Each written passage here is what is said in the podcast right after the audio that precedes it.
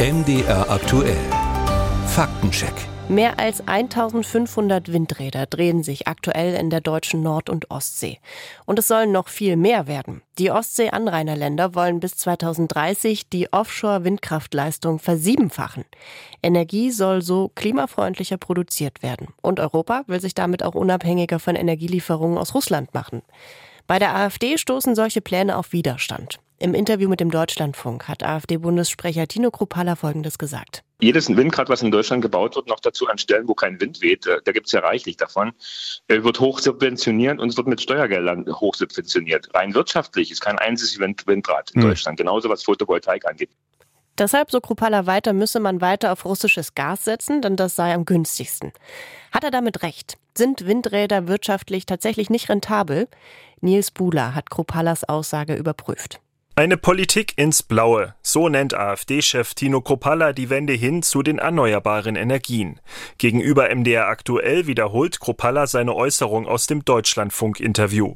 Schriftlich teilt er mit: Bei Energie muss man den Erntefaktor berücksichtigen. Wie viel Energie stecke ich insgesamt hinein? Wie viel bekomme ich am Ende heraus? Windenergie benötigt viel Material, erzeugt aber wenig Energie im Vergleich zu Kraftwerken. Nach wenigen Jahrzehnten hat ein Windrad seine Lebensdauer erreicht und muss aufwendig rückgebaut werden. Steffen Kottré pflichtet seinem Parteichef bei. Auch der energiepolitische Sprecher der AfD-Fraktion im Bundestag hält Windräder für wirtschaftlich nicht rentabel. Die Windindustrieanlagen sind hoch subventioniert. Wir sehen es ja auch schon allein daran, dass sie also über das EEG Geld vom Stromkunden bekommen müssen, damit sie überhaupt äh, Strom liefern.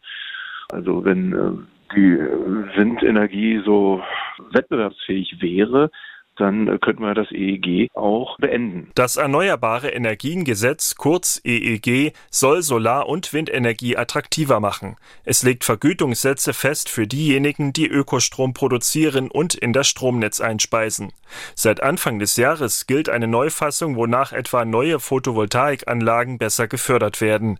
Die sogenannte EEG-Umlage, die Stromkunden für den Ausbau der erneuerbaren Energien bezahlt haben, gilt bereits seit letztem Sommer nicht mehr. Für Wolfgang Axthelm gehören die Äußerungen von Cotré und Kruppalla ins Reich der Mythen. Er ist Geschäftsführer des Bundesverbands Windenergie. Wir haben heute in Deutschland 30.000 Windkraftanlagen an Land stehen. Die haben eine durchschnittliche Leistung pro Anlage von 1,8 Megawatt. Die neuen Anlagen, die gerade gebaut werden, haben eine durchschnittliche Leistung von 5,3 Megawatt. Und mit diesem Sprung in der Anlagentechnologie zu einer höheren installierten Leistung pro Anlage ist verbunden, dass man bei viel niedrigeren Windgeschwindigkeiten als noch vor 15 Jahren heute Strom produzieren kann. Dass Anlagen heute viel leistungsfähiger sind, sagt auch Hubertus Barth. Er ist Energieexperte beim Institut der deutschen Wirtschaft in Köln. Gefördert würden Wind- und Solarenergie trotzdem noch, sagt Barth. Wir haben aber eine deutlich niedrigere Förderung als in der Vergangenheit. Und äh, daraus kann man nicht ableiten, dass das Ganze keinen wirtschaftlichen Sinn machen würde. Gerade Photovoltaikanlagen können sich je nach ähm, Situation auch schon rechnen. Wir hatten Ausschreibungen für Windparks, die keine besondere Subvention mehr erfordert haben. Also wir sind hier auf dem Weg zu einer zumindest Marktgängigkeit dieser Anlagen. Außerdem müssten auch die Kosten des Klimawandels mit einbezogen werden. Wenn Deutschland seine Energie nicht klimafreundlicher produziere, so Barth, würden die Schadenssummen etwa durch Extremwetterereignisse noch stärker steigen. Das berücksichtigt AfD-Chef Kropalla nicht, wenn er erneuerbare Energien für wirtschaftlich unrentabel erklärt. Und dann, so sagen es Experten, sind sie inzwischen deutlich wettbewerbsfähiger.